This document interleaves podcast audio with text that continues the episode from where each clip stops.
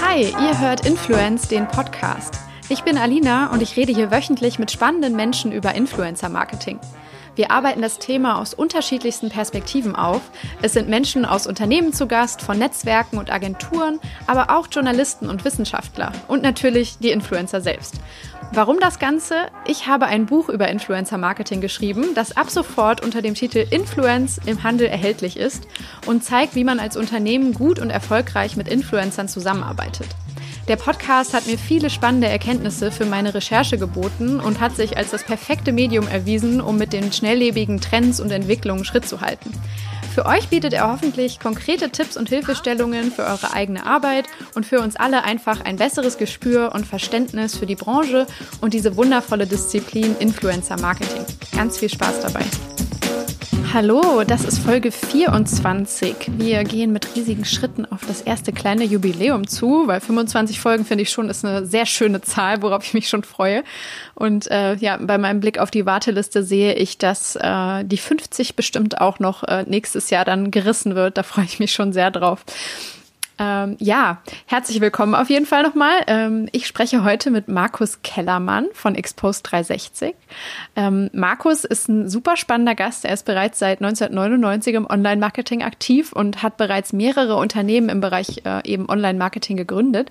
Wenn man auf äh, seine Website schaut, ähm, dann sieht man da unfassbar viele, ich sag mal, kleine Baustellen, ähm, auf denen er präsent ist, super viele Dinge, die er macht. Er ist Business Angel, er unterstützt auch andere Unternehmen und Unternehmer in der Gründung.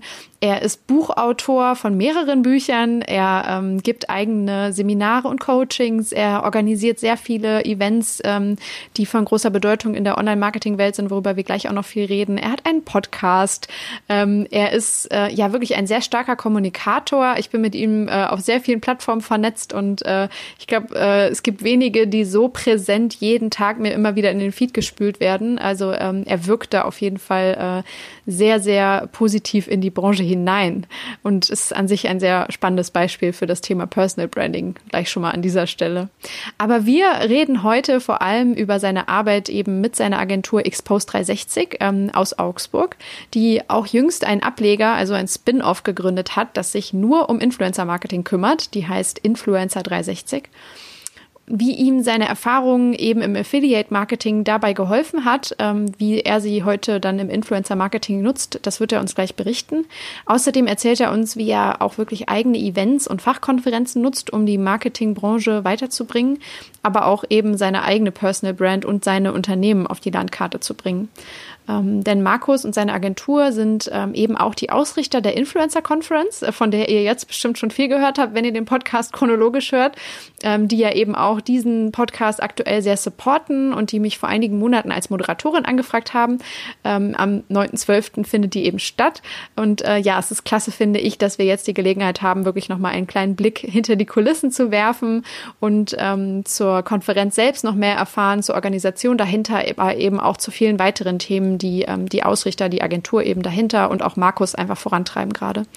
Ähm, es wurden ja auch zwei Tickets für die Konferenz verlost. Das Gewinnspiel ist diese Woche ja ausgelaufen. Die Gewinner wurden bereits gezogen und benachrichtigt. Ich möchte mich auf jeden Fall an dieser Stelle nochmal sehr bedanken für die Teilnahme. Ihr könnt mir gerne auch mal Feedback geben, ob ihr ähm, das generell äh, gut findet, dass solche Gewinnspiele hier stattfinden oder vielleicht auch weird, weil ihr sagt, boah, nee, ich äh, will den Podcast eigentlich zur Informationsaufnahme und nicht unbedingt, äh, um jetzt hier noch äh, groß an irgendwelchen Tombolas äh, teilzunehmen.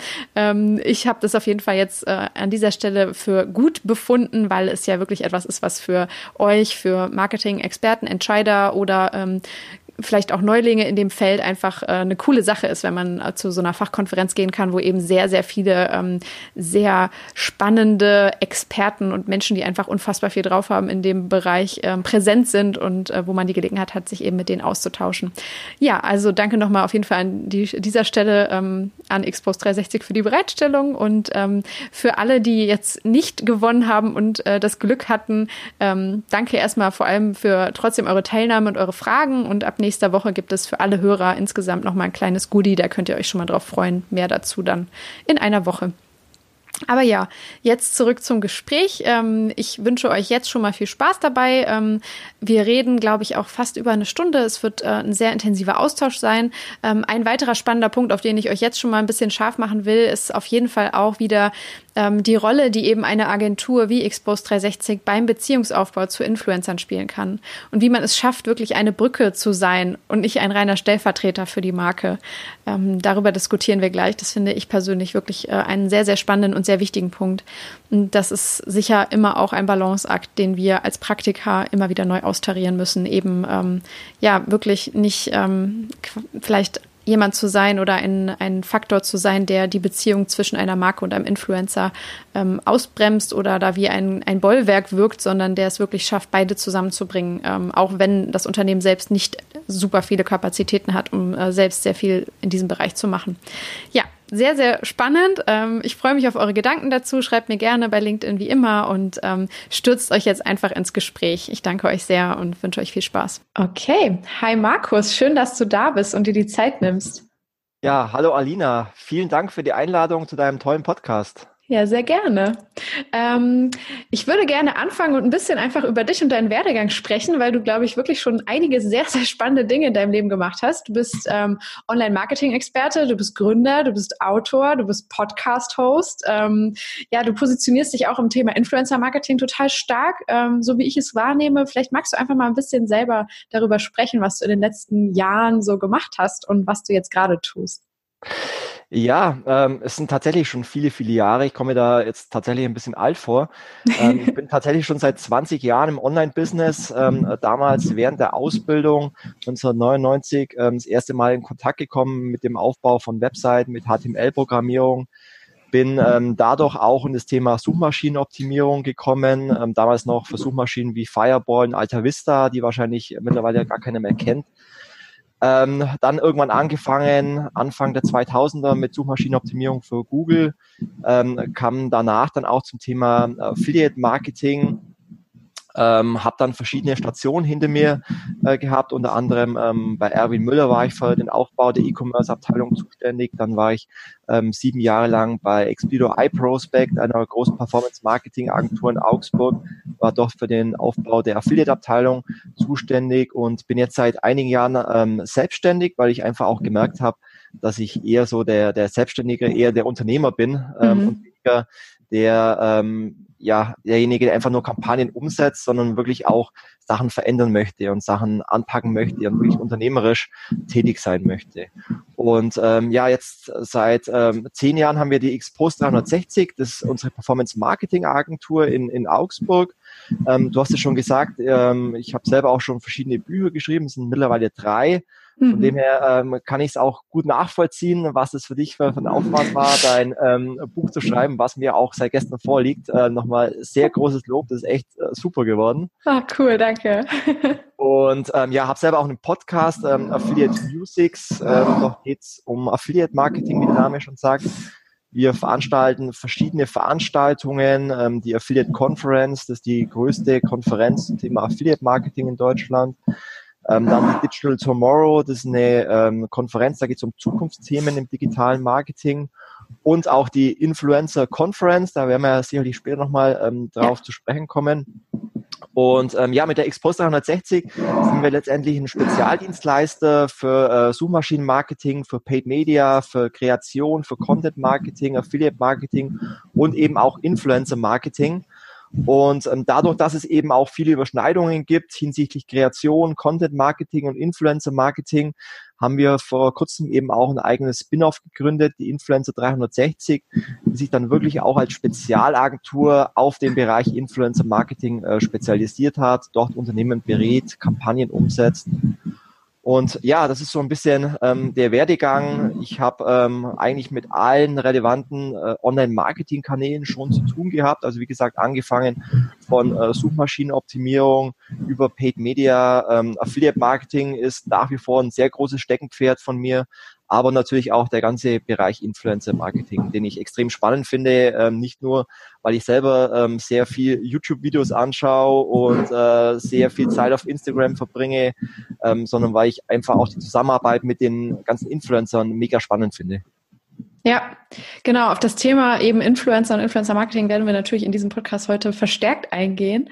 Ähm, und du hast jetzt gerade schon so viele Dinge erzählt. Äh, ich will jetzt quasi gar nicht irgendwie ähm, in jedes Thema da reinspringen. Aber was mir vor allem auffällt, ist, dass du, ähm, ich sag mal, auch sehr stark als Kommunikator auftrittst und über deine Arbeit sprichst. Das finde ich auch einen sehr interessanten Aspekt. Ne? Also du machst super viel zum Beispiel in den Stories, auf Facebook, auf Instagram und berichtest von den Dingen, die du tust, eben von diesen vielfältigen Sachen. Du machst eben dein eigenes Podcast-Format. Äh, war das so eine ganz bewusste Entscheidung, ähm, quasi auch so dein eigenes Gesicht zu zeigen und darüber zu sprechen, was du machst? Oder ähm, hat sich das so peu à peu ergeben, wie halt auch irgendwie die Tools und die äh, Möglichkeiten da irgendwie einfach sich in den letzten Jahren nochmal entwickelt haben? Also es hat sich tatsächlich so peu à peu ähm, ergeben, dadurch, dass ähm, ich halt das Thema Affiliate Marketing vor ähm, eben knapp 15 Jahren reingerutscht bin und mich da immer ziemlich viel eingebracht habe. Und wenn man da natürlich auch noch eigene Veranstaltungen organisiert, doch dann eben als, als Speaker tätig ist, als Moderator, als Veranstalter, wir haben ähm, eigene Blogs, die wir regelmäßig mit ähm, Artikeln veröffentlichen. Wir haben, äh, schreiben regelmäßig Fachartikel und, und, Bücher und das ganze Thema. Und dann bist du natürlich immer im Fokus. Das heißt, die Leute ähm, sprechen dich an, die Leute wollen von dir Informationen haben über Trends, über Entwicklungen. Und dann kommt man irgendwann nicht mehr drum herum, sich einfach auch aktiv in, in die Szene einzubringen, ähm, wirklich auch Trends zu fördern. Und dann erwarten die Leute einfach auch, dass man regelmäßig ähm, ja sein Gesicht zeigt und Informationen äh, preisgibt. Natürlich ist es von, von uns auch ähm, ja eine Möglichkeit des Marketings und eine Möglichkeit des Vertriebs. Ähm, wenn die Leute eben ähm, mich oder andere Personen von unserem Unternehmen eben kennen. Wir haben jetzt zum Beispiel keine eigene Vertriebsabteilung bei uns, sondern letztendlich bekommen wir ganz viele Anfragen einfach aufgrund unserer Außendarstellung, aufgrund unserer Marketingaktivitäten. Das ist natürlich das eine. Das andere ist, dass wir uns allerdings schon sehr stark auch einbringen. Also wir sind Mitglied im Bundesverband Influencer Marketing. Mhm. Wir sind äh, in der Arbeitsgruppe Influencer Marketing im Bundesverband Digitale Wirtschaft. Also wir versuchen da schon auch die, die Branche zu prägen, ähm, Standards zu definieren und uns da wirklich auch aktiv einzubringen, weil wir denken, ähm, wenn man die nötige Erfahrung hat, dann sollte man nicht einfach nur das Ganze nutzen, um irgendwelche wirtschaftlichen Interessen zu verfolgen, sondern wirklich auch ähm, dazu beitragen, eine Branche weiterzuentwickeln. Auf jeden Fall. Ähm, magst du dann vielleicht so ein bisschen was ähm, dazu erzählen, wie du den, wenn man es so sagen will, Aufstieg des Influencer-Marketings in den letzten Jahren dann so be begleitet hast, als quasi Person, die ja im Marketing und in den, man muss es jetzt fast schon irgendwie in den alten Online-Marketing-Disziplinen irgendwie groß geworden ist und verhaftet war, ähm, wie du das dann beobachtet hast ähm, und wie du vielleicht auch die Branche ähm, ja sich hast auch verändern sehen? Also ich finde die äh, Entwicklung mega spannend und vor allem ist sie halt wahnsinnig dynamisch. Ähm, ja. Macht es letztendlich auch so spannend und, und Spaß an der Arbeit. Ähm, es gibt ganz viele Parallelen im Influencer-Marketing äh, zum Affiliate-Marketing. Ähm, mhm. Letztendlich geht es ja immer um Einzelpersonen, es geht um, um Personen, die ähm, über irgendwelche verschiedenen Kanäle Traffic und ähm, Engagement und Reichweite generieren. Und ähm, wir haben natürlich vor einigen Jahren schon gesehen, dass es auch im Affiliate-Marketing ähm, natürlich ganz viele Blogs gibt, die ähm, guten Content produzieren und nach und nach auch immer mehr YouTuber gekommen sind, aber auch Facebook-Communities, äh, die dann eben äh, Content produziert haben, aber eben dann auch äh, monetarisiert haben über Affiliate-Marketing. Und wir haben dann einfach auch die letzten Jahre gemerkt, dass sich ähm, der Bereich immer mehr professionalisiert hat und viele YouTuber, aber auch Instagrammer oder ähm, Facebook-Communities ähm, irgendwann auch gar nicht mehr im Affiliate-Marketing aktiv waren, sondern ähm, sich selber so einen eigenen Brand gemacht haben, damit sie sich einfach auch selber vermarkten konnten. Mhm. Und das war dann irgendwie so ein schleichender Prozess von, äh, sag ich mal, einem, einem kleinen Affiliate vielleicht, der auf einmal einen riesen ähm, YouTube-Kanal ähm, hatte, der einfach dann auch mit der Zeit ähm, gewachsen ist weil natürlich auch ähm, sich mit der Zeit einfach die, die äh, Mediennutzung bei äh, vor allem jungen Menschen natürlich auch verändert hat. Und dadurch haben ähm, vielleicht YouTuber, die früher als kleine Affiliates angefangen haben, durch diese Veränderung der Mediennutzer ähm, einfach auch immer mehr Follower dazugewonnen, ähm, sich selber auch verändert, ähm, selber auch gemerkt, dass man zum einen damit natürlich Geld äh, verdienen kann, aber natürlich auch Einfluss nehmen kann, äh, Spaß dabei hat und dann vielleicht auch gemerkt, dass man da vielleicht auch ähm, aus dem Hobby einen Beruf machen kann. Und das war eigentlich so die Entwicklung der letzten Jahre, dass man halt gesehen hat, dass ähm, aus, aus kleinen Portalen, aus, aus kleinen Seiten, ähm, dass die immer größer wurden, immer professioneller wurden, ähm, selber auch gemerkt haben, dass man sich immer mehr selber auch vermarkten kann und die Chance dann auch für sich genutzt haben. Und man merkt einfach, wie sich die Branche nach und nach immer mehr professionalisiert. Ähm, hier hören auch oft Leute zu, die nicht so fest und tief im Online-Marketing verwurzelt sind. Magst du vielleicht so in deinen eigenen Worten nochmal erzählen, ähm, quasi so mal ganz kurz umschrieben, was ist Affiliate Marketing, was macht es so besonders und wie eben äh, sind auch die Influencer hiermit verwandelt gewesen? Wie konnten sie quasi aus oder mit Affiliate Links zum Beispiel monetarisieren und Geld verdienen auf einmal, was äh, ja eine sehr wichtige Entwicklung und ein Treiber auf jeden Fall für die Branche war? Mhm. Also ganz einfach gesprochen ist ähm, Affiliate Marketing ein Online-Vertriebskanal, bei dem die sogenannten Affiliates, also meistens Webseitenbetreiber, eben äh, Produkte bewerben oder Dienstleistungen bewerben von den sogenannten Advertisern, die dann eben ein Affiliate-Programm zur Verfügung stellen. Und ähm, wenn die Affiliates eben einen äh, Besucher vermitteln und dann letztendlich ähm, der Besucher dann eben kauft im Online-Shop oder beim Advertiser, dann bekommt der Affiliate-Partner darüber eine Provision. Das ist zum Beispiel eine prozentuale Provision, zum Beispiel 5% vom Umsatz, im Fashion-Bereich sehr beliebt, oder eine fixe Provision von Lead, also für die Vermittlung von einem Neukunden oder eine Newsletter-Anmeldung. Also es gibt verschiedene Provisionsmöglichkeiten und dann gibt es eben verschiedene Arten von Affiliate-Partnern. Es gibt klassische Content-Seiten, also äh, Blogs. Ähm, früher gab es ganz viele private Homepages, die dann eben Banner eingebunden haben.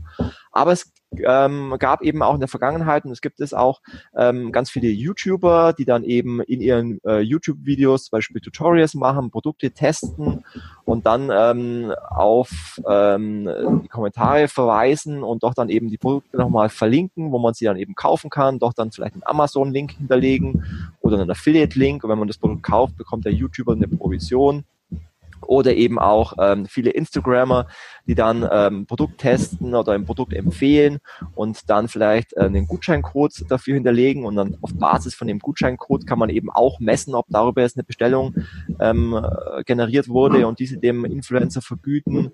Es gibt Facebook-Communities, die dann innerhalb ihrer Communities äh, vielleicht auch Produkte empfehlen, ihren äh, Community-Mitgliedern und dahinter einen Link setzen und wenn darüber dann ein Kauf zustande kommt, bekommt eben ähm, der Betreiber der Facebook-Community eine Provision das ist vielleicht so einfach erklärt, das Modell des Affiliate-Marketings. Letztendlich geht es darum, dass der Affiliate-Partner einen Besucher vermittelt, einen Käufer generiert und dafür eine Provision bekommt. Hm.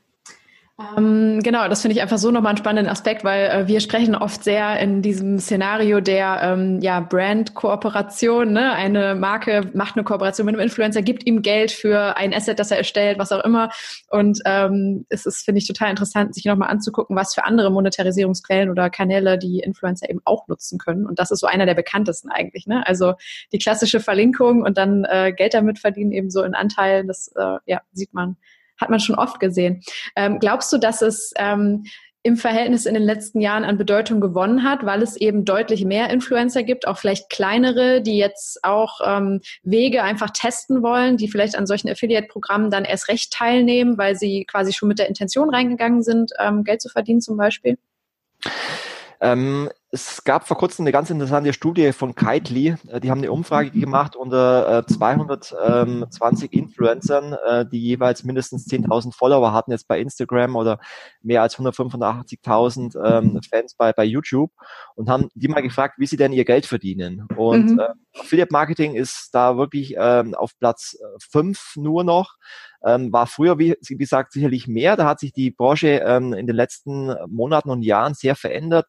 Platz eins sind mittlerweile ähm, wirklich äh, Sponsored Content, ähm, gefolgt äh, Platz zwei Sponsored Social Media Posts, dann kommen äh, kostenlose Produkte, ähm, und Affiliate Marketing kommt, wie gesagt, erst auf Platz fünf. Also die Art, wie Influencer monetarisieren, hat sich da schon ähm, gewandelt. Aber es gibt sicherlich auch noch ganz viele kleine, ich sag, sag mal, ähm, Nano-Influencer oder auch Mikro-Influencer, die jetzt vielleicht in den Bereich einsteigen, die noch nicht so eine große Reichweite haben ähm, und die dann ähm, sagen auch, sie wollen jetzt mal ein Produkt testen und wenn sie das ihrer Community ähm, empfehlen, dann wollen sie dafür vielleicht auch eine Provision, was ja gerechtfertigt ist, weil sie einen Aufwand haben für die äh, Produktion des Contents was ja oftmals unterschätzt wird, wie viel Zeit dahinter steckt, äh, überhaupt so einen Content zu produzieren von ja. Influencern.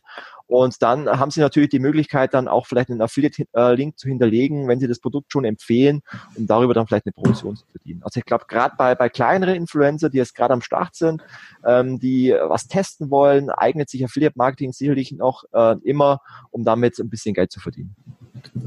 Ähm, wenn wir jetzt nochmal auf eure Arbeit bei Expose 360 schauen, ähm, wie seid ihr denn dann quasi mit dem Influencer-Marketing so erstmals in Berührung gekommen? War das tatsächlich über diese Affiliate-Sichtweise ähm, und Perspektive, so dieses Performance-getriebene vielleicht auch? Ähm, und wie entwickelt ihr die Disziplin jetzt innerhalb eures Unternehmens weiter? Weil ihr habt ja schon, du hast es gerade erzählt, quasi ähm, eine extra Agentur dafür ausgegründet sozusagen, ne, aus den bestehenden ähm, das ist ja dann schon wirklich so ein Zeichen dafür, dass ihr da unfassbar viel Potenzial drin seht, weil das ist ja nicht ein Schritt, den man einfach so macht. Äh, vielleicht magst du das nochmal ein bisschen äh, erläutern, erklären. Ja. Also die, die ersten äh, Kontaktpunkte ähm, haben wir tatsächlich schon vor über fünf Jahren äh, mit Influencern, habe es ja vorhin schon mal erwähnt. Ja. Ähm, und im Affiliate-Marketing sind wir in Deutschland tatsächlich einer der, der größten Affiliate-Agenturen, also mit großen Kunden wie Ab in den Urlaub, äh, mit, mit Yellowstrom, mit Singapore Airlines, mit Gebrüder Götz und, und vielen anderen. Ähm, und haben da in der Vergangenheit auch schon viele äh, Kampagnen mit Influencern innerhalb des Affiliate-Marketings eben umgesetzt. Ähm, haben allerdings auch gemerkt, dass bei vielen Unternehmen ähm, Influencer-Marketing gar nicht so sehr im Performance-Marketing angesiedelt ist, sondern eher äh, im Branding-Bereich oder im PR-Bereich. Und dass es oftmals bei den Unternehmen da einfach auch komplett andere Ansprechpartner sind. Das heißt, viele Unternehmen haben leider immer noch ähm, das Thema, dass sie innerhalb der Unternehmen Silos haben. Das heißt, es gibt oftmals noch keine übergreifende ähm, Marketingstrategie und vor allem Online-Marketingstrategie, sondern es gibt eigene ähm, Abteilungen, die sich um eigenes Budget ähm, kümmern.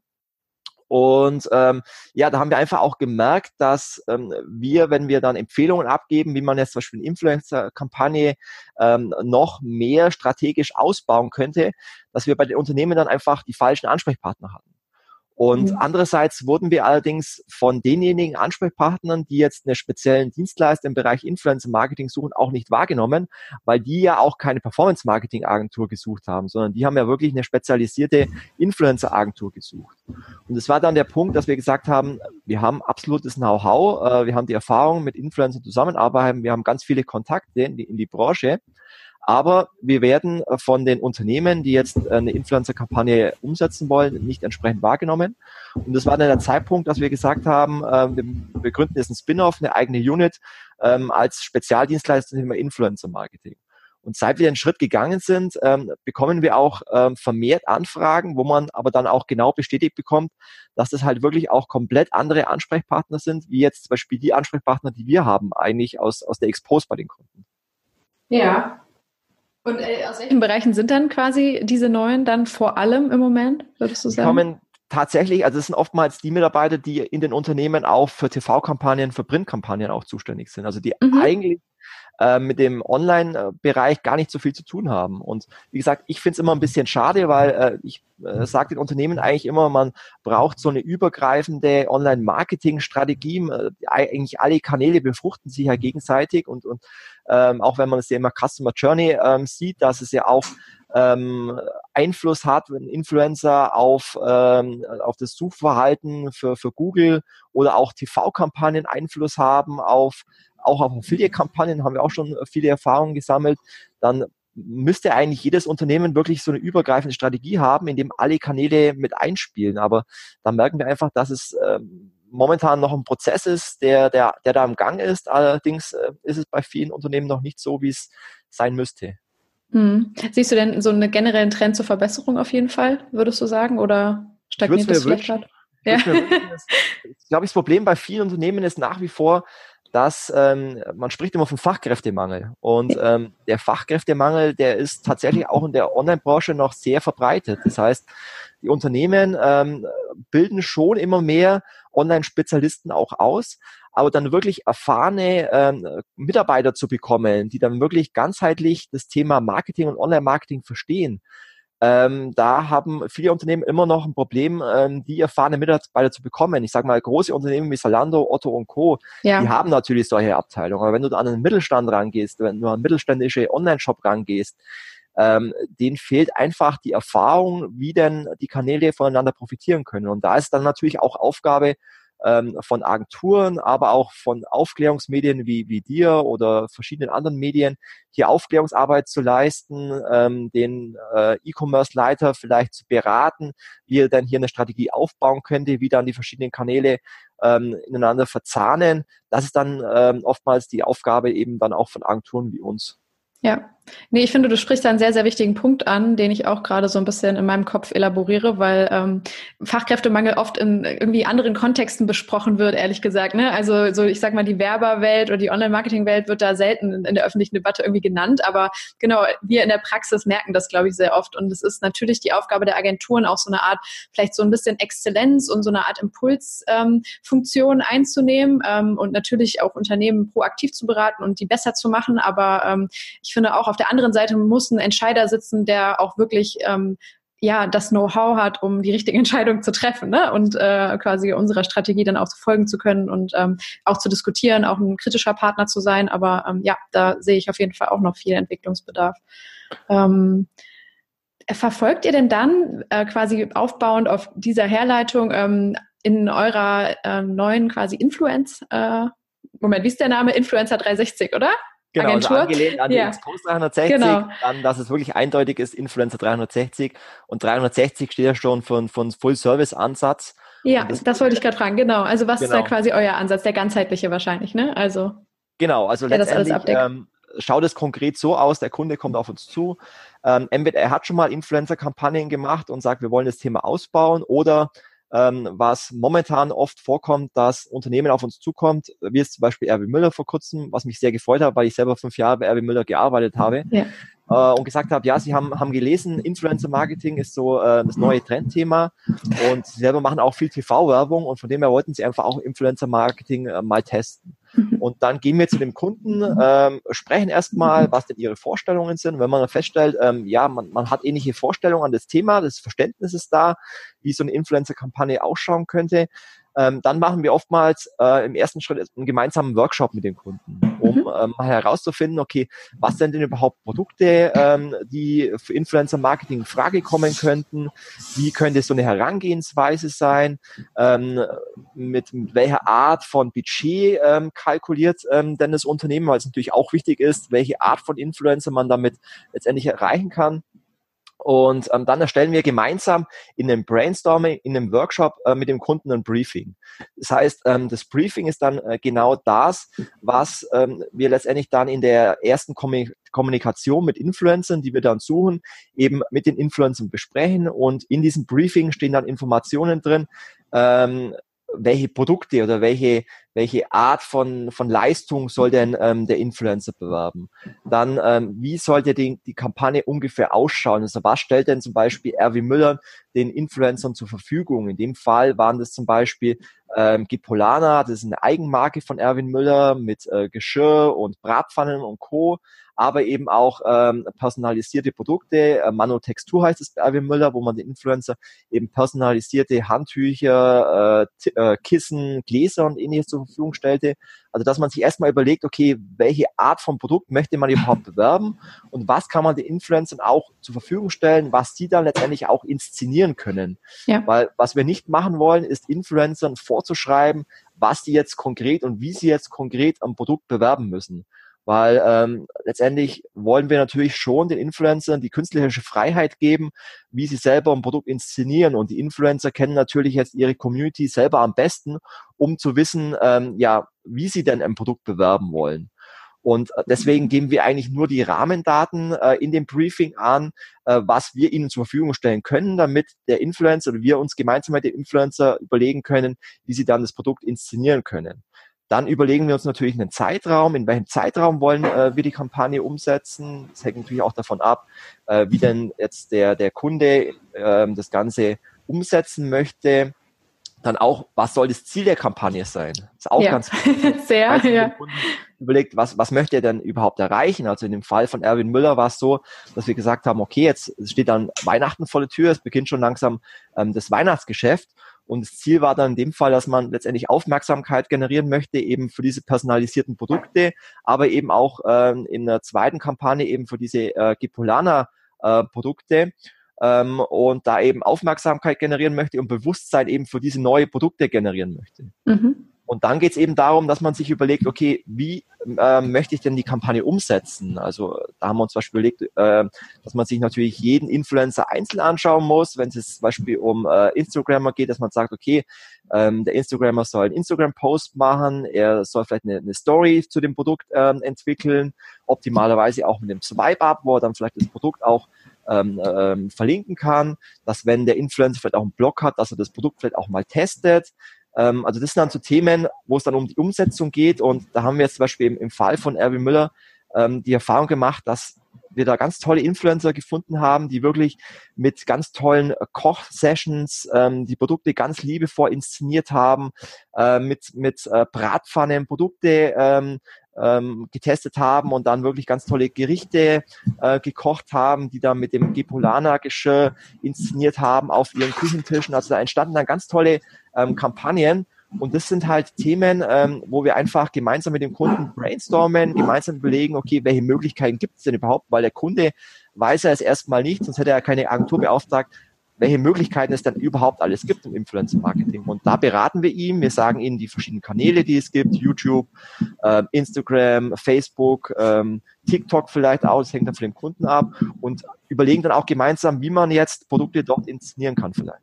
Das ist so ja. der erste, der erste Punkt, wenn ein Kunde auf uns zukommt, dass wir eben erstmal in dem Brainstorming und im Workshop hier erstmal was ausarbeiten. Das ist so die erste Herangehensweise. Ja, und der nächste Schritt ist dann letztendlich, dass äh, wir, sobald das Briefing steht und die Idee steht, uns dann natürlich auf die Suche machen nach, nach geeigneten Influencern. Und das ist natürlich ähm, ganz viel manueller Aufwand erstmal. Wir mhm. haben natürlich mittlerweile auch eine, eine, eigene Datenbank, nutzen natürlich auch viel, äh, ganz viel Tools, die es äh, am Markt gibt. Und, Welche äh, Tools äh, benutzt ihr? Kannst du das sagen? Ja, also wir haben ähm, die meisten ähm, Influencer, die wir recherchieren, ähm, finden wir momentan, aber es kommt natürlich daher, dass wir die Tools momentan am meisten nutzen, ist äh, Influencer DB und äh, Yimify. Mhm. Äh, Yimify finde ich deswegen extrem spannend, weil man halt äh, mit Yimify direkt auch Kampagnen planen und umsetzen kann. Ähm, wir nutzen aber auch äh, Netzwerke wie äh, Metapic und Stylinks, ähm, gerade wenn es um den Fashion-Bereich geht. Ähm, wir nutzen aber auch ähm, Anbieter wie Takumi zum Beispiel, mit denen wir Kampagnen umsetzen. Ähm, nutzen dann allerdings auch äh, Tools wie Social Blade oder Hype Auditor. Da geht es dann eher allerdings darum, wenn wir manuell nach Influencern gesucht haben, dass wir eben die Influencer nochmal ganz genau überprüfen hinsichtlich ähm, der, der Qualität ähm, der Influencer. Wir nutzen sehr gern äh, Flockler, um einfach auch ähm, ja. uns kreativ inspirieren zu lassen. Äh, welche Influ Influencer gibt es, zum Beispiel von, von Kunden, die eben solche Social Walls nehmen. Wir recherchieren ganz viel äh, auf Basis von Hashtags. Da nutzen wir ähm, For Display Purposes oder WriteTag. Das sind zwei Tools, um zum Beispiel auch auf Basis von Wettbewerbern ähm, Hashtags zu ermitteln oder auch Hashtags zu ermitteln, die äh, momentan sehr häufig gesucht werden, um darüber dann wieder letztendlich Influencer zu suchen. Also letztendlich eine ganze Fülle von, von Tools, ähm, die wir nutzen, um einfach uns selber eine, eine Liste aufzubauen. Ähm, erstmal eine Longlist ähm, von Influencern, die für den Kunden in Fragen kommen. Die besprechen wir dann mit unseren Kunden. Daraus entsteht dann eine Shortlist und aus dieser Shortlist fangen wir an, die einzelnen Influencer dann zu kontaktieren. Mhm. Was vielleicht auch ähm, noch ganz wichtig ist, was, was wir sehr häufig machen, ist, ähm, dass wir uns sehr gerne auch auf Events äh, persönlich vernetzen. Also wir gehen auf die FIBO zum Beispiel, um ähm, dort persönlich äh, Fitness-Influencer kennenzulernen. Wir gehen auf die Glow zum Beispiel, um dort Beauty-Influencer ähm, kennenzulernen. Ja. Wir sind auf verschiedenen Veranstaltungen wie der Gamescon, ähm, verschiedenen äh, Tube-Festivals. Ähm, das sind so Events, wo jetzt eigentlich nicht die klassischen Influencer-Events sind, aber wo eben ganz viele Influencer auch ähm, vor Ort sind. Und dort versuchen wir uns einfach ähm, ja ja zu präsentieren äh, und vor allem mit Influencern einfach auch einen persönlichen Kontakt aufzubauen. Glaub, Klappt das gut auf den Events? Weil ich habe das auch ins Buch mit aufgenommen und hatte das auch schon von anderen Leuten gehört. Aber würdest du das wirklich generell empfehlen, wenn man äh, da wirklich jetzt, sage ich mal, auch wirklich aktiv einsteigen will, dass man da einfach mal hinfährt und einfach mal mit den Leuten spricht und hat man da auch Zugang wirklich dann zu Mhm. relevante mhm. Persönlichkeiten?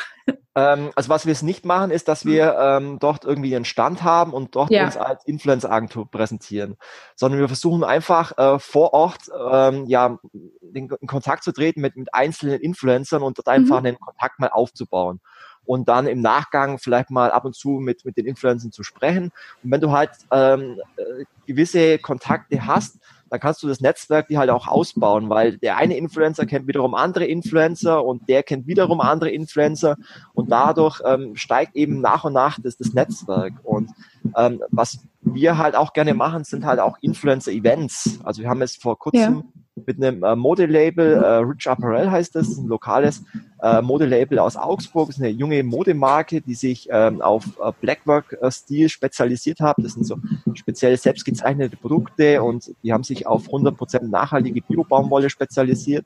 Also wirklich ein cooles äh, Modelabel.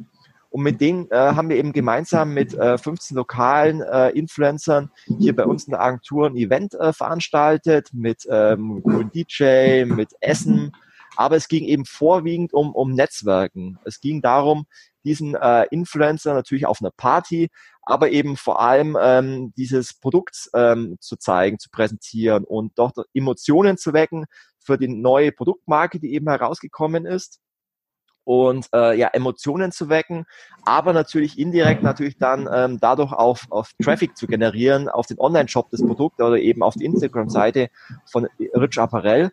Und es funktioniert tatsächlich extrem gut. Also wir haben das mal gemessen. Wir haben ähm, über diesen Event mit den Influencern ähm, eine Steigerung von fast 200 Prozent auf das Instagram-Profil von Rich Apparel und konnten sogar die Besucher des, auf den Online-Shop von Rich Apparel über 290 Prozent steigern, ja. weil natürlich der Influencer ähm, dann auch in ihren Stories, in ähm, ihren Posts auf den Event hingewiesen haben und dort überall natürlich auch Rich Apparel verlinkt haben. Und Wie viele waren da an Influencer? Waren 15. 15 mhm. Influencer aus äh, Raum Augsburg, München. Ja. Und da sieht man mal, ähm, was dann eben so eine Reichweite rein mit einem verbunden mit dem Event, der letztendlich auch keine großen Kosten hat, sondern es geht einfach nur um Spaß, es geht um persönliches Kennenlernen. Ja. Aber was, was das letztendlich dann auch für, von Impact haben kann. Das ist wunderschön. Ähm, ich musste einen kleinen Augsburg-Exkurs machen, weil ich selbst sieben Jahre in der Stadt gelebt habe. Cool. äh, ja, voll. Ich habe das studiert an der Uni und äh, genau komme eigentlich ja hier aus der Nähe von Köln. Ähm, wie ist es denn? Also habt ihr das Gefühl, weil eure beiden Firmen sind ja in Augsburg, ne? Ihr habt ja die Nähe zu München. Das ist, glaube ich, eh generell ein Vorteil. Aber wie geht es Unternehmen sozusagen, die jetzt nicht im Influencer-Hotspot leben, wie zum Beispiel, also Augsburg ist ja doch nochmal eine kleine Strecke. Meinst du, dass es denen generell vielleicht etwas schwerer fällt, auch mit solchen Face-to-Face Face-Events dann ähm, quasi oder daraus Vorteile zu ziehen, würdest du denen empfehlen, vielleicht das dann eher in der Stadt zu machen, ähm, wo Influencer einfacher hinkommen können oder ähm, ist das generell eigentlich gar kein Problem? Oder muss man dann halt mit den lokalen Menschen arbeiten, die natürlich auch eher noch einen Bezug zur Marke haben zum Beispiel? Also ich glaube, es wir, für uns als beratende Agentur ist der Standort jetzt nicht wirklich ähm, wichtig. Man sieht es zwar auch bei anderen äh, prominenten Agenturen wie, wie Look Fame oder sowas, die jetzt ja. auch nicht in irgendwelchen äh, Hotspots äh, sind. Ähm, und ich glaube, es geht eher darum, wirklich regelmäßig in Kontakt mit den Influencer dann auf den Hotspots zu sein. Deswegen sind wir ja. auf, auf Events, deswegen veranstalten wir auch Veranstaltungen wie es die Influencer Conference in München. Es geht dann eher darum, natürlich regelmäßig den Kontakt warm zu halten mit den Influencern, wirklich regelmäßig auch den persönlichen Austausch zu haben. Und da geht es gar nicht so sehr um den Standort des unserer Agentur, sondern einfach dass wir uns äh, regelmäßig persönlich mit den Influencern austauschen. Ich glaube, das ist denen ganz wichtiger.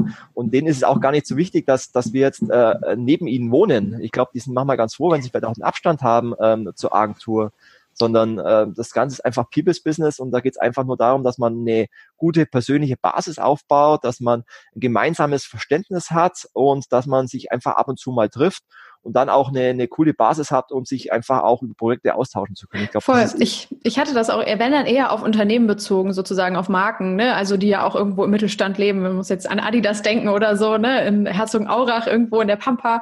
Ähm, also die werden sicher kein Problem haben, den Pull-Effekt zu erzielen oder so.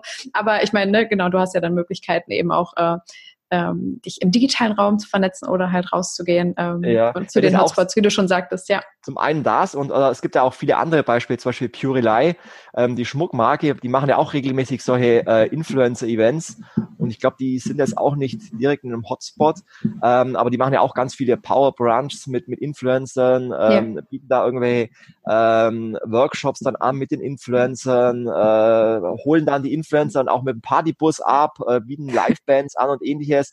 Also ich glaube, man kann da auch ganz coole e-, Events machen, die jetzt ähm, gar nicht wirklich in, in Berlin, äh, New York und Co. sein müssen, sondern es muss einfach nur eine coole Party sein und dann geht es eher darum, wie bekommt man Influencer auf die Party und da gibt es sicherlich auch ganz kreative Möglichkeiten, sei es mit irgendwelchen Partybussen oder äh, andere Möglichkeiten, dass man sagt, man, man trifft sich vielleicht in Berlin und dann äh, ganz spontan sagt man, also wir fliegen jetzt von Berlin nach Augsburg und da gibt es ja ganz tolle Möglichkeiten. Genau. Ja. Ach super. Ja, nee, genau, dadurch setzt man sich ja auch wiederum ab, ne, von dem ganzen, ähm, von der ganzen Bubble, die irgendwie in Berlin oder Köln stattfindet oder München, ist ja auch was Schönes irgendwie. Ähm, genau, du hattest jetzt eben schon über den sehr intensiven Beziehungsaufbau auch gesprochen, den ihr als Agentur betreibt. Siehst du vielleicht manchmal die Gefahr oder wie, wie umgeht ihr diese Gefahr, dass die Beziehung dann ähm, vielleicht zu einseitig zwischen euch und dem Influencer stattfindet und ähm, die Marke ja auch noch eingebunden werden muss, ne? Also vielleicht so ein bisschen dann außen vor bleibt aus dieser Beziehung, weil ihr seid nun mal der Mittler, aber wie schafft ihr es da, die Brücke zu bauen sozusagen zwischen Marke und Influencer und dann langfristig natürlich auch seiner Community, aber genau, wie, mhm. äh, wie geht ihr da vor? Also das ist natürlich schon ein, bisschen ein Aufwand, weil man muss natürlich sagen, die Unternehmen beauftragen ja uns aus dem Grund, weil sie ähm, selber keine Ressourcen oder keine Know-how in dem Thema haben. Ja. Das heißt, zwangsläufig ähm, haben wir natürlich den Hauptkontakt zu dem Influencer. Das heißt, unsere äh, Herausforderung oder unser Job ist es dann natürlich schon, äh, zwischen dem Influencer und der Marke ein, ein Vertrauen aufzubauen, die dann äh, möglicherweise auch zu einer langfristigen Kooperation führt. Und das funktioniert natürlich zum einen äh, durch Fairness, aber natürlich auch ähm, durch Spaß für mhm. beide Seiten. Und da gehört es eben dazu, dass man natürlich dem äh, Influencer auch die Freiheit gibt, eben die Marke so ins, zu inszenieren, ähm, dass es ihm Spaß macht und dass er sich auch selber auch damit identifizieren kann. Also vielleicht mal ein anderes Beispiel. Wir ähm, haben eine Kampagne gemacht äh, für Fruit Cheese. Fruit Cheese war ähm, ein Food Startup. Die sind damals bekannt geworden äh, durch Höhle des Löwen. Da haben sie auch äh, ein Investment äh, bekommen von Johann Schweizer und die haben sich spezialisiert auf 100% nachhaltiges Fruchtpulver. Das heißt, wenn man jetzt irgendwie einen Kuchen backen möchte oder äh, einen Smoothie machen möchte, dann äh, muss man nicht frisches Obst nehmen, sondern kann sich eben das Fruchtpulver von Fruit Cheese nehmen. Ja. Und da haben wir uns eine Kampagne überlegt, ähm, sind dann auf den äh, Entschluss gekommen, dass sich äh, Mami Blog ähm, sehr gut dafür eignet, weil sie eben äh, junge Mütter anspricht, die äh, selber äh, sehr stark kochen, backen und eben die perfekte Zielgruppe sind für Fujis-Produkte. Und äh, Mami Blog hat einen YouTube-Kanal mit äh, knapp 250.000 Abonnenten.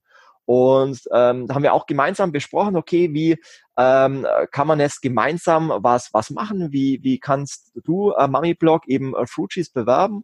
Und äh, MamiBlog kam dann die, auf die Idee, dass sie das Fruchtpulver nutzt und dann in ein YouTube-Video ähm, den Kuchen backt äh, für den Kindergarten und hat dann wirklich eine Backanleitung gemacht und hat dann gezeigt, ähm, wie sie eben mit äh, Fruit Cheese Fruchtpulver den Kuchen gebacken hat und das dann ähm, ihrem Kind in den Kindergarten mitgegeben hat. Ja. Und es kam dann so gut an und hat ihr so gut gefallen, dass sie dann auch die, auf die Idee kam, ähm, sie macht dann für ihr zweites Kind auch noch äh, einen Smoothie, den sie eben gibt. Und daraus entstanden dann mehrere Videos, ähm, die dann zusammen äh, 750.000 Aufrufe hatten, ähm, über 12.000 Likes. Es war eine sensationale äh, Like-Quote von 95 Prozent. Und da merkt man einfach, wenn, ähm, wenn beide Seiten Spaß haben an dem Produkt, wenn sich beide damit identifizieren können, dann sorgt das auch dafür, dass man auch langfristig zusammenarbeiten kann und dass der YouTuber oder der Influencer auch sagt, ich möchte nochmal was machen mit euch, weil ähm, äh, den, den Kindern im Kindergarten hat das Produkt so gut geschmeckt, der hat der Kuchen so äh, gut geschmeckt, ich möchte mehr machen mit euch. Und ja. wie gesagt, wenn beide Spaß haben, ähm, dann spricht auch nichts dagegen, wenn man einfach auch eine langfristige Kooperation äh, macht. Und wie gesagt, wichtig und das A und O und dann eben auch unser Job bei, bei der Suche von Influencern, dass eben die Influencer auch zur Marke passen. Das ist da ganz wichtig. Das wollte ich gerade sagen, genau, da wird dieser Fit eben umso entscheidender. Ne? Also wenn man es dann eben darüber schafft, dass wirklich der Influencer da irgendwie eine Relevanz für sich auch drin sieht und für eben seine Community ne? und das nicht einfach nur macht, um, um das Geld zu verdienen oder so, sondern dass irgendwie alle ja, davon profitieren. Das ist, glaube ich, ja, ist hier die Magic. Das Wichtigste überhaupt. Also genau, ja was, was unglaubwürdiger ist, wenn ähm, der Influencer einfach nur ein Produkt in die Kamera hält und ähm, sowohl die Community die sich denkt, was soll das jetzt eigentlich, weil sie, ich sage mal, die ähm, normale Influencer-Community, die, ich würde es mal behaupten, dass ein Großteil ähm, nicht glaubt, dass der Influencer dafür Geld bekommt sondern dass die dem Influencer einfach vertrauen und sagen, er bewirbt das Produkt, weil er einfach fest daran glaubt, was ja in vielen Fällen auch der Fall ist. Aber natürlich haben Influencer auch ein gewisses wirtschaftliches Interesse. Aber wenn dann der Influencer ganz plump, sage ich mal, ein Produkt in die Kamera hält, dann ist die Community meines Erachtens erstmal ein bisschen verwundert. Und ähm, auch für die Marke ist es vielleicht nicht wirklich optimal. Und da muss, glaube ich, sowohl der Influencer als auch ähm, die Branche oder die, die Advertiser ein bisschen aufpassen, dass die Branche da nicht so ein Glaubwürdigkeitsproblem ähm, bekommt. Und ja, hat sie ja quasi schon. Ne? Hat, also hat die Skepsis schon, genau. ist ja da. Also gerade jetzt in so einer Phase von so einer Professionalisierung liegt da halt auch ganz viel Verantwortung auch bei den Influencern. Deswegen müssen die natürlich auch schauen, mit wem gehen sie jetzt eine Kooperation ein, um das dann auch wirklich ähm, glaubhaft vermitteln zu können. Also ich war verwundert vor kurzem, als ich einen Post gesehen habe von, von Kathi Hummels, als sie äh, eine, eine Koikate Zahngräben ganz plump einfach nur in die Kamera gehalten hat. Mhm. Hat mich sehr verwundert. Oder ähm, was ja ganz bekannt war, war zum Beispiel äh, die Kampagne von Choral, wo eben ganz viele Schauspieler, wie zum Beispiel auch Jörn Schlönvogt, ähm, sich dann im, im Bett mit einem Choral-Waschpulver inszeniert haben. Ähm, es weiß aber, glaube ich, keiner so recht, ob das jetzt wirklich so gewollt war oder ob es. Ein, äh, ein fehlendes Briefing gab oder wie auch immer. Ähm, es hat vielleicht von Choral seinen Zweck erfüllt, weil es ganz viel Aufmerksamkeit für die Kampagne.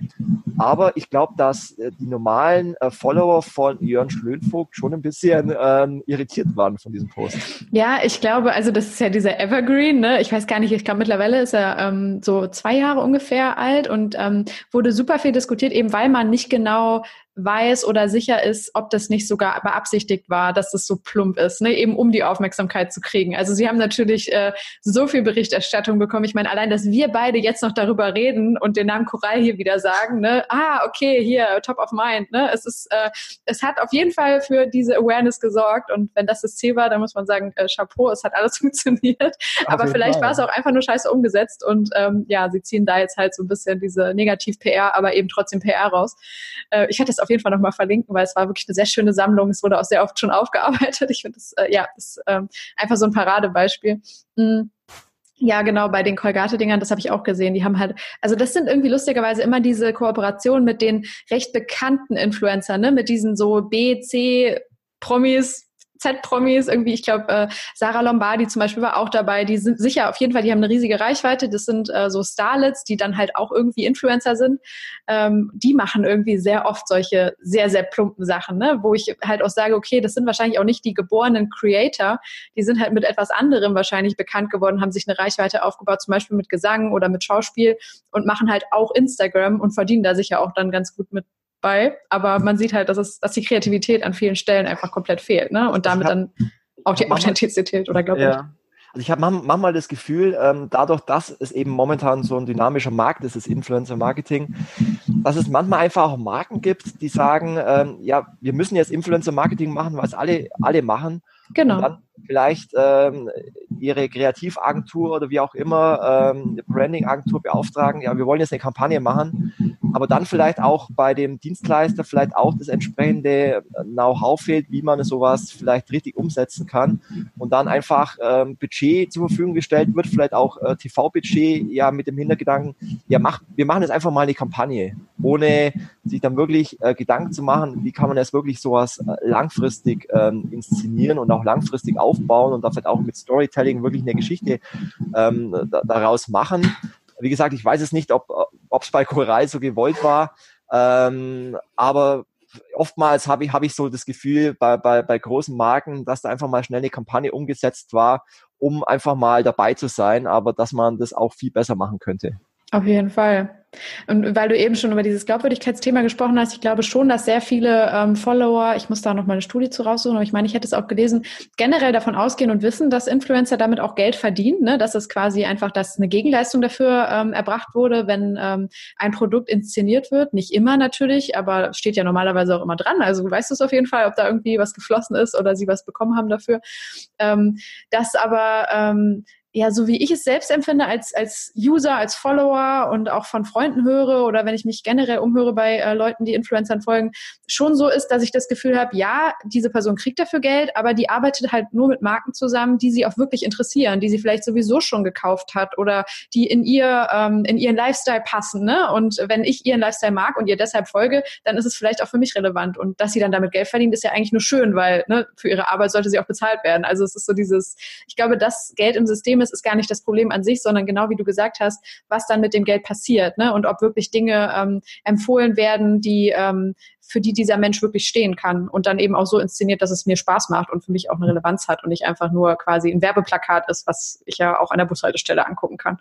Genau, also die, die Studie kenne ich, kenne ich auch. Ich glaube äh, auch, ähm, dass wenn man äh, die meisten Instagram-User befragt, ähm, dass die dann auch sagen, ja, natürlich verdienen die Geld, aber wenn man jetzt so äh, jeden Tag auf seinem Instagram-Feed ähm, scrollt, ähm, und dann seinen, seinen Influencern folgt äh, oder seinen Creatoren folgt, dann ähm, und die dann eben ein Produkt gut inszenieren, dann vergisst man, glaube ich, als Fan oder Follower ähm, genau das, ja. die damit Geld verdienen. Genau. Und das meine ich eigentlich, dass ähm, die normalen Fans, die folgen ja ihren Stars, ihren, ihren Influencern ähm, aus dem Grund, weil sie ähm, die tägliche Geschichte hören wollen oder eben bei, bei Mikroinfluencern eben auch, weil sie sich mit denselben Themen identifizieren und ähm, in, im, im täglichen Nutzungsverhalten, würde ich mal sagen, vergisst man das Thema Geld verdienen einfach, sondern glaubt einfach, dass dieses Produkt, was die Influencer jetzt ähm, inszenieren, dann wirklich auch glaubhaft ähm, man selber kaufen kann, weil äh, mein Influencer mir das ja äh, empfiehlt. Ja. Hm, weil du den Punkt gerade schon angesprochen hast, äh, Mikroinfluencer wollten wir auch als Thema nochmal so ein bisschen mit reinnehmen. Ähm, wenn wir über diese Unterscheidungsmerkmale überhaupt mal sprechen, ne? weil wir sagen jetzt hier immer Influencer, aber wir haben ja gerade zum Beispiel schon über diese TV- und äh, keine Ahnung Popkultur-Influencer gesprochen. Wie würdest du das für dich einteilen, wenn wir jetzt von Nano, Mikro, Mid-Level, Makro äh, immer die ganze Zeit sprechen. Mir fiel das im Buch persönlich auch recht schwer, weil ich das Gefühl habe, es gibt ja auch keine offizielle Definition. Das ist halt einfach irgendwie immer so Pi mal Daumen, jeder wie er lustig ist. Ähm, was sind für dich dann so vielleicht so Größeneinteilungen, die du für relevant erachtest? Und ähm, was siehst du für ein Potenzial zum Beispiel in den kleineren Influencern? Mhm. Das ist tatsächlich eine, eine super spannende Frage, weil, ähm, wie du sagst, wir sprechen immer von Influencern, ähm, aber dann gibt's ähm, natürlich extrem viele Arten von Influencer. Das ist nicht ja. nur getrennt durch YouTube, Instagram, äh, TikTok, äh, Twitch, Snapchat und, und Co., sondern auch was, was die Größe und die Reichweite der jeweiligen Influencer und deren Interessen anbelangt. Und ich sage immer, es gibt so fünf Arten von, von Influencern. Es gibt äh, ganz oben äh, die, die richtigen großen Superstars. Das sind Leute wie Cristiano Ronaldo mit 160 150 Millionen Followern ja. oder auch ein Justin Bieber mit über 100 Millionen Followern. Das sind es natürlich äh, Weltstars, die man es kennt äh, aus der Musikbranche, aus dem TV, aus dem, aus dem Sport ähm, die natürlich allerdings auch ihre Bekanntheit nutzen, um darüber ähm, Reichweite äh, zu generieren und die ja auch bis zu 700.000 US-Dollar pro Post verdienen können, die auch Kooperationen haben mit Nike oder Calvin Klein und Co. Das sind natürlich absolute Weltstars. Ganz kurz einwerfen, dass ich jetzt letztens auf LinkedIn die Grafik gesehen habe, dass Cristiano Ronaldo wohl mittlerweile mit seinem Instagram äh, mehr verdient, als er von Juventus Turin bekommt im Jahr. Ja. Und das ja. sind halt so Dinge, also es sind einfach nur mal so zwei Größenordnungen, wo, glaube ich, Otto Normalverbraucher vorsteht und denkt, Alter, echt jetzt? Also, ne, es sind ähm, so interessante Dinge. Also mit dieser Platzierung oder mit Werbung, die er auf seinem Instagram-Kanal macht, äh, verdient er mehr als mit seinem eigentlichen Beruf, für den er berühmt ist und bekannt. Ne? Definitiv. Und, und, diese Stars wissen natürlich ihre Bekanntheit auch genau ähm, zu nutzen. Und gerade wenn man jetzt äh, sieht, ein Sportler, ein Fußballprofi, äh, der spielt maximal bis äh, 32, 33, ja. 34 und danach braucht er letztendlich einen neuen Job. Und wenn man sieht, okay, man, man kann sich während seiner äh, aktiven Laufbahn schon eine zweite Karriere aufbauen, also äh, ähnlich wie es bei David Beckham ja genauso war, ja. dann ähm, nutzen diese natürlich die komplette Klaviatur ähm, des, des, des, des Marketings in allen Facetten. Ähm, aber in, in dieser Art sind sie halt nicht nur Sportler, sondern halt auch Influencer, wenn auch mit einer mhm. extrem großen Reichweite und für eine normale Marke halt auch unbezahlbar. Ähm, dann gibt es, äh, du sagst, die Definition ist immer schwierig, aber ich versuche es halt immer ungefähr mit Zahlen, die man ja. so findet, irgendwie ähm, zu definieren. Ähm, es gibt die sogenannten Mega-Influencer. Das sind ähm, die, die über eine Million Fans oder Follower haben. Das sind jetzt entweder YouTuber wie ein Concrafter mit ähm, über äh, drei Millionen F äh, Fans oder ein LeFloid mit über drei Millionen Fans, aber auch äh, Instagrammer jetzt wie äh, Dagi B mit über 5,7 Millionen äh, Followern oder Pamela Reif mit über vier Millionen Followern. Das sind natürlich auch schon Superstars im, im, äh, im Influencer-Marketing, die einfach auch schon jahrelang die Branche ähm, beherrschen, ähm, die auch wirklich eigene Agenturen haben, eigene Manager haben. Ähm, solche eignen sich natürlich für, für große Branding-Kampagnen. Ähm, die haben schon Kooperationen, die treten als äh, Ambassador auf für Marken, äh, bieten ihre eigenen Produkte an bei DM, bei Lidl und Co die kommen teilweise mittlerweile, sind ja schon im Mainstream, im TV angekommen. Also das sind für mich jetzt äh, von der Definition her Mega-Influencer mit über einer Million äh, Fans oder Followern. Ja. Dann gibt es ähm, die sogenannten äh, Makro-Influencer. Äh, da sage ich mal, das sind die mit äh, 100.000 bis einer Million Fans oder Followern. Das sind jetzt Influencer wie zum Beispiel eine Kati Hummels mit 500.000 ähm, Followern bei Instagram oder auch Sänger wie jetzt zum Beispiel K1 mit 555.000, ja. Wo ich auch überrascht war, dass, dass ja. ähm, K1 so viel ähm, Follower hat, aber das ist natürlich auch einfach die entsprechende Zielgruppe. Oder auch eine Sarah Lombardi, wobei die mittlerweile auch schon über eine Million ähm, Follower hat. Ähm, das sind auch große, allerdings äh, welche, mit denen man auch noch auf persönlicher Basis in Kontakt kommen kann, die natürlich auch ihre Agenturen haben, aber auch oder auch Talent Agencies, aber wo wir die Erfahrung gemacht haben, dass ähm, die noch zu humanen Preisen buchbar sind, dass man mit denen auch noch ähm, gute Kampagnen umsetzen kann zu fairen Preisen und ja. wo man sich auch auf ein gemeinsames Briefing einigen kann, ohne dass es da 100 verschiedene Abstimmungszyklen äh, nötig sind ähm, die allerdings natürlich ähm, äh, sehr generische Produkte oder Marken bewerben können. Und deswegen ähm, finde ich äh, die Mikroinfluencer extrem spannend, weil sie meines Erachtens für die Werbeindustrie deswegen so spannend sind, weil man damit eine sehr genaue Zielgruppe ansprechen kann. Also Mikroinfluencer sind jetzt für mich diejenigen mit ähm, 10.000 bis 100.000 Fans oder Followern. Mhm. Und Mikroinfluencer haben sich oftmals auf ein ganz spezielles Thema spezialisiert. Das heißt, es sind jetzt keine Stars, die man aus dem TV oder aus dem Musikbusiness kennt, sondern es sind jetzt äh, Influencer, die sich vielleicht auf Themen spezialisiert haben wie Fitness, wie Food, wie Beauty, wie Travel, wie Gaming. Das heißt, die sich auf ein ganz spezielles Thema spezialisieren interessiert haben. Und ähm, die Fans dieser Influencer folgen diesen Mikroinfluencern genau deswegen, weil sie sich genau mit diesen selben Themen identifizieren. Die wollen Informationen haben wie Food. Die wollen nur Informationen haben zu, zu Fitness, zu Training und Co. Die wollen nur Informationen haben zu, zu Beauty-Themen. Und genau aus dem Grund folgen sie diesen Micro-Influencern. Und das führt natürlich dazu, dass die Bindung zwischen dem Influencer und den äh, Followern sehr stark ist, weil die natürlich genau zu diesen Themen in, interagieren, auch die Communities untereinander interagieren. Das führt zu sehr hohen Engagementquoten, teilweise bis zu zehn Prozent, was, was extrem hoch ist im Influencer-Marketing. Das führt dazu, dass ähm, sehr wenig Streuverluste da sind. Und äh, wenn man dann Kampagnen ähm, genau bei solchen Zielgruppenaffinen Influencern macht, also diesen Micro-Influencern, dann ähm, ist es für, für Unternehmen halt extrem spannend, weil, wie gesagt, man halt genau die Food-Zielgruppe erreicht, die Fitness-Zielgruppe erreicht. Und wenn man eben doch Produkte anbietet, dann ähm, kann man eben genau seine Käuferschaft dort erreichen. Und deswegen finde ich äh, Mikroinfluencer für die äh, Werbeindustrie extrem spannend. Vielleicht äh, der Vollständigkeit halber noch äh, Nano-Influencer, hm. sagt man dazu, das sind die, die ähm, weniger als 10.000 Fans oder Follower haben, ähm, die allerdings auch noch spannend sein können, weil sie halt oftmals entweder am Anfang sind ihrer Karriere oder sich halt wirklich auf ein ganz spitzes Nischenthema fokussiert haben ähm, und die vielleicht jetzt auch im, im Wachstum sind und vielleicht auch äh, in den nächsten Monaten irgendwann mal zum Mikroinfluencer aufsteigen ähm, aber die sind für die Werbeindustrie genauso spannend. Also gerade die Nano- und Mikroinfluencer finde ich da äh, für Kampagnen extrem, extrem spannend. Ähm, ja, ich finde auch die Einteilung in, von Mikroinfluencern, die du jetzt gemacht hast, zwischen 10 und 100.000 eigentlich ganz cool, weil ähm, was mich immer so ein bisschen skeptischer macht, ist, dass ähm, also man oft, also dieser Trend oder der, der Hype der Mikroinfluencer kam ja so in den letzten zwei Jahren ungefähr auf, eben, ne, weil die Zahlen deutlich cooler sind, weil man sagt, die sind noch viel näher an ihren Followern und so weiter.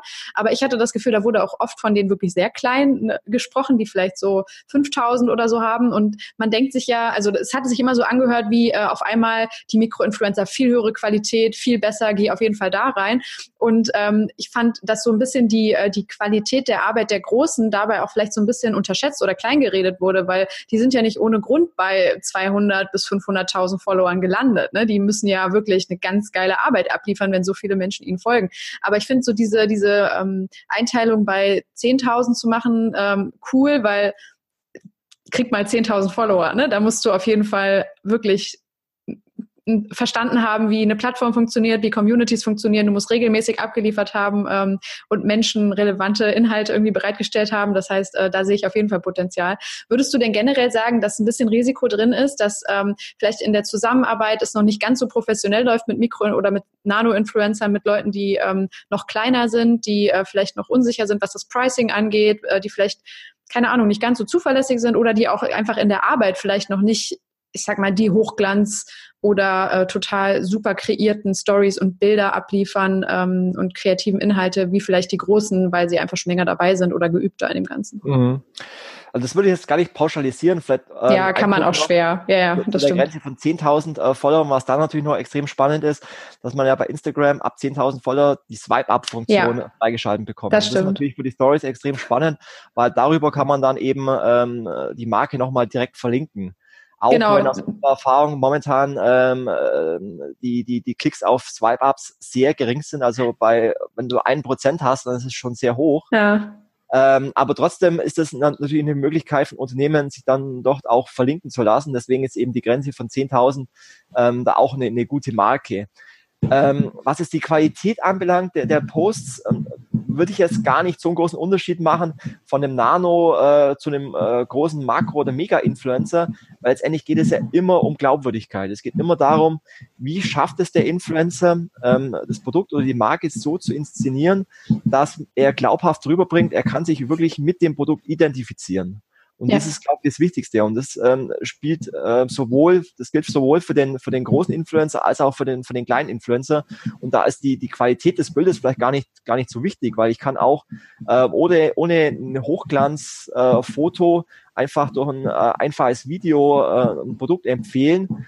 Ähm, schaut natürlich schöner aus, wenn ich einen eigenen Fotografen habe, wenn ich äh, ein Hochglanzvideo präsentiere. Aber ich glaube, ähm, es ist nicht der entscheidende Faktor, wie dann bei den Fans oder Followern ähm, dann das Produkt ankommt. Nee, auf jeden Fall.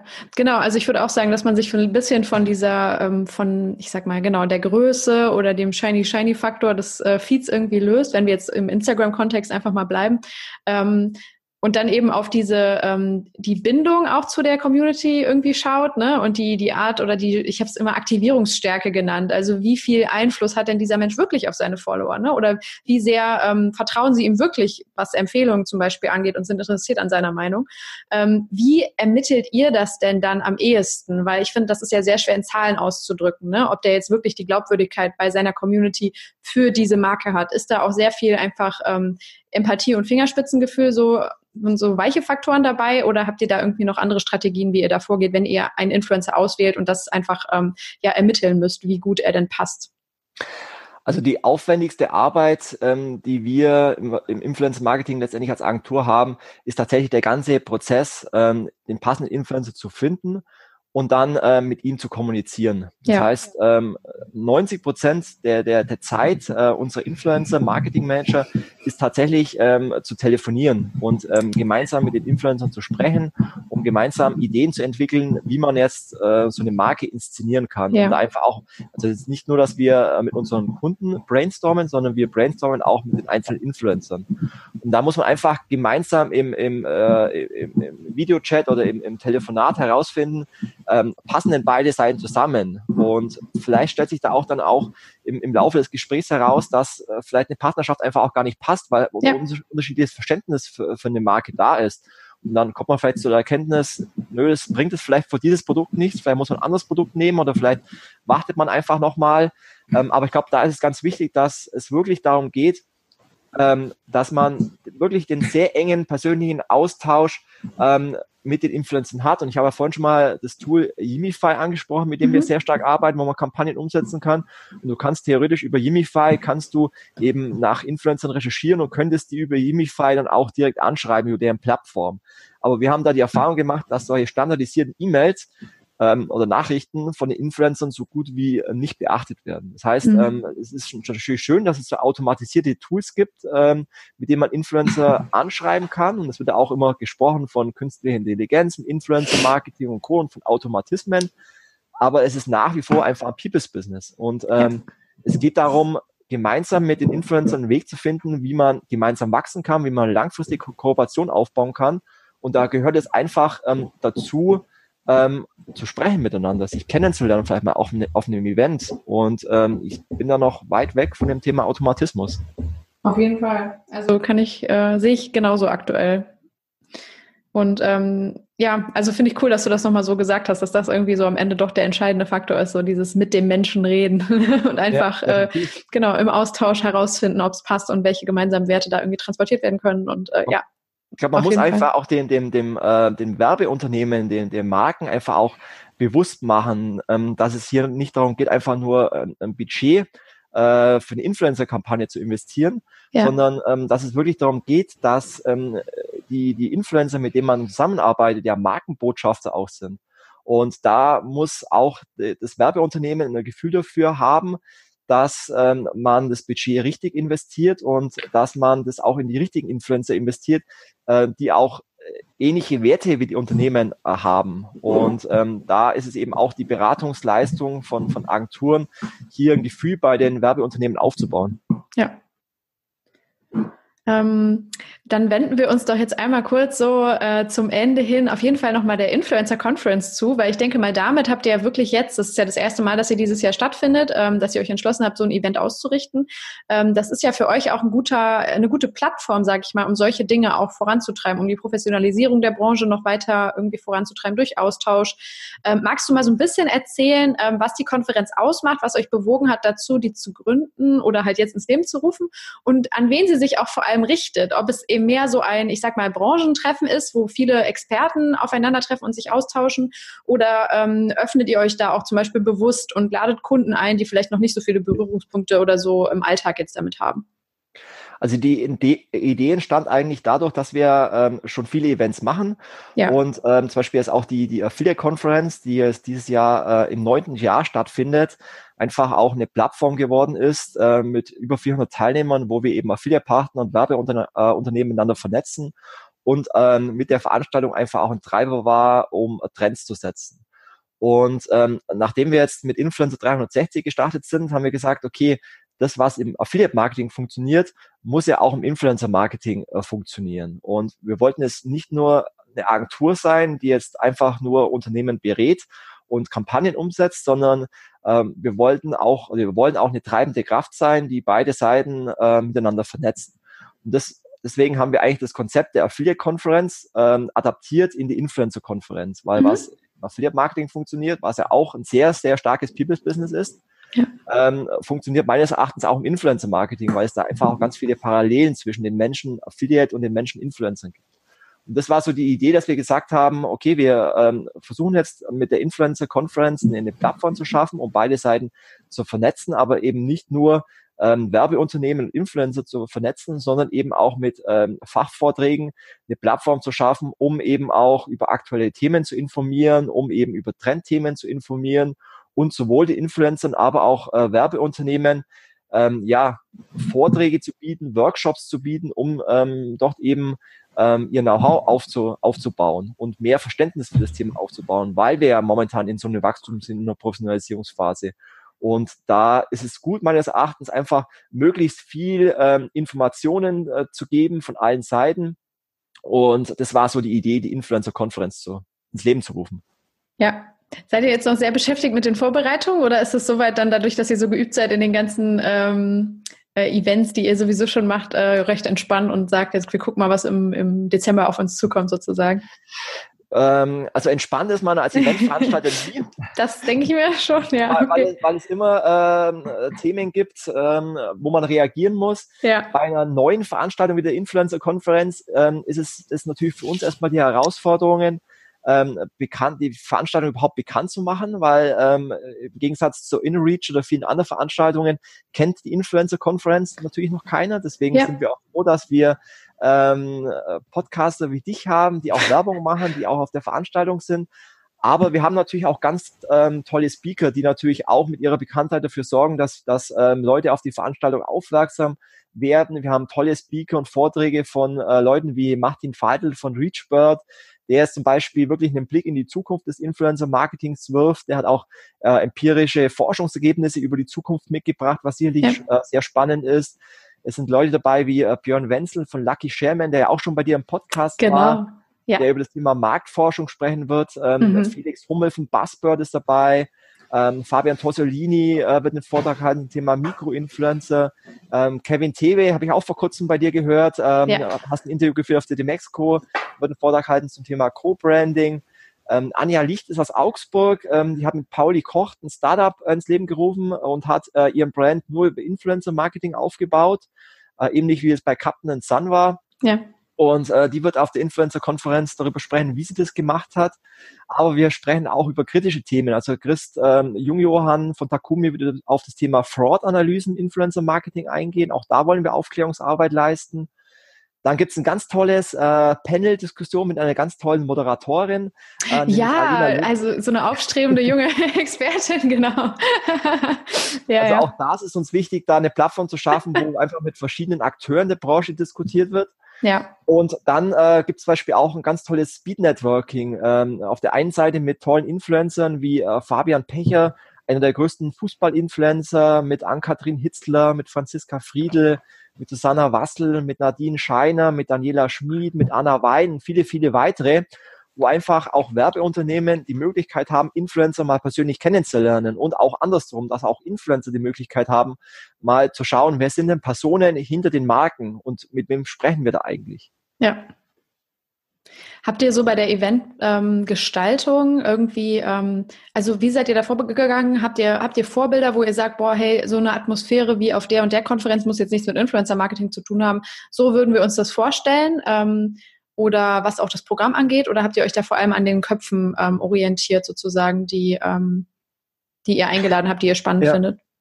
Also erstmal muss ich ein ganz großes Lob aussprechen an unser äh, Influencer-Team, an Fabi, an Maria, an Maja, an Franzi, an Lissa und alle, die dazugehören, mhm. die ähm, diesen Event ähm, maßgeblich ins Leben gerufen haben und eben das Programm aufgebaut haben und äh, letztendlich haben wir jetzt uns nicht an anderen Konferenzen orientiert, sondern wir haben uns eher ähm, an der Affiliate-Konferenz orientiert. Ja. Weil auch da war es so, ähm, dass wir mit sehr kurzen 20 Minuten Impulsvorträgen arbeiten, weil wir, da, ähm, weil wir die Erfahrung gemacht haben, wenn die äh, Vorträge kürzer sind, dann fokussiert sich der Speaker mehr auf das Wesentliche und schweift nicht zu sehr aus, wie es bei 45 Minuten Vorträgen. Ist ein guter Ansatz, ja, das, das stimmt. Die eine Erkenntnis und ähm, die äh, Erkenntnis mit dem Speed Networking, die haben wir auch schon mehrmals auf der Affiliate Conference durchgeführt und ähm, deswegen haben wir, wollten wir die unbedingt auch auf der Influencer Conference machen, um sich gegenseitig kennenzulernen. Ähm, von dem wir haben wir uns eigentlich vom Konzept eher an unseren Veranstaltungen orientiert und haben jetzt gar nicht so sehr auf, auf andere geschaut. Ja, cool. Äh, genau, und wie du schon gesagt hast, wird es auf jeden Fall auch so eine Art, äh, ich sag mal, so Trendausblick geben. Und ich meine, wir sind ja dann quasi schon fast im Jahr 2020 und äh, da muss man dann einfach drüber sprechen, äh, was die Disziplin ähm, in dem nächsten Jahr, aber auch den nächsten Jahren bewegt. Weil wenn man mal die letzten fünf Jahre anschaut und sich dann überlegt, okay, oh Gott, was ist alles passiert, was wird in den nächsten fünf Jahren vielleicht passieren, dann äh, ja, ähm, finde ich das. Also ist mega spannend, eben weil die Branche so dynamisch ist, wie wir jetzt schon äh, festgestellt haben.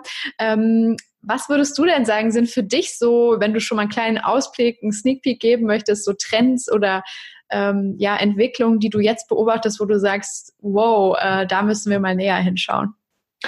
Also sicherlich ein ganz wichtiges Thema ist äh, weiterhin, wie ist die rechtliche Situation hinsichtlich der Werbekennzeichnung? Ja. Ähm, es ist äh, irgendwie schwer äh, tragbar, dass es da ganz viele unterschiedliche rechtliche äh, Entscheidungen gibt und keiner so wirklich weiß, wie ist es denn wirklich die, die äh, genaue Lage. Und da deswegen arbeiten wir da sehr stark auch im, im Bundesverband Influencer Marketing und auch im Bundesverband Digitale Wirtschaft ähm, weil wir da einfach auch für, für Richtlinien sorgen wollen und einfach auch der Politik Impulse geben wollen, vielleicht das auch im, im, im, äh, in der Abänderung des Telemediengesetzes da Standards zu definieren, wie soll es dann wirklich ausschauen, weil es natürlich auch schwierig ist Influencer, ähm, wann muss ich jetzt ein Posting als Werbung kennzeichnen und wann nicht. Ich meine, es ist natürlich durch verschiedene Gerichtsentscheidungen schon einigermaßen definiert, aber es gibt einfach auch noch viel ähm, Gestaltungsspielraum. Und da ist es einfach auch wichtig, dass ähm, das ein Thema, ein Thema ist, dass es da eindeutige Richtlinien gibt, auch von der Politik. Das ja. ist, glaube ich, ein ganz wichtiges Trendthema für die Zukunft. Aber ein Thema ist äh, sicherlich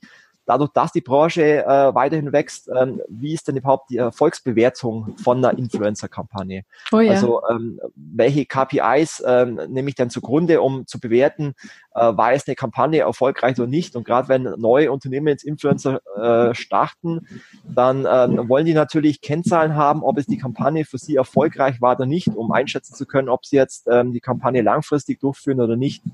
Das ist sicherlich so das zweite Trendthema.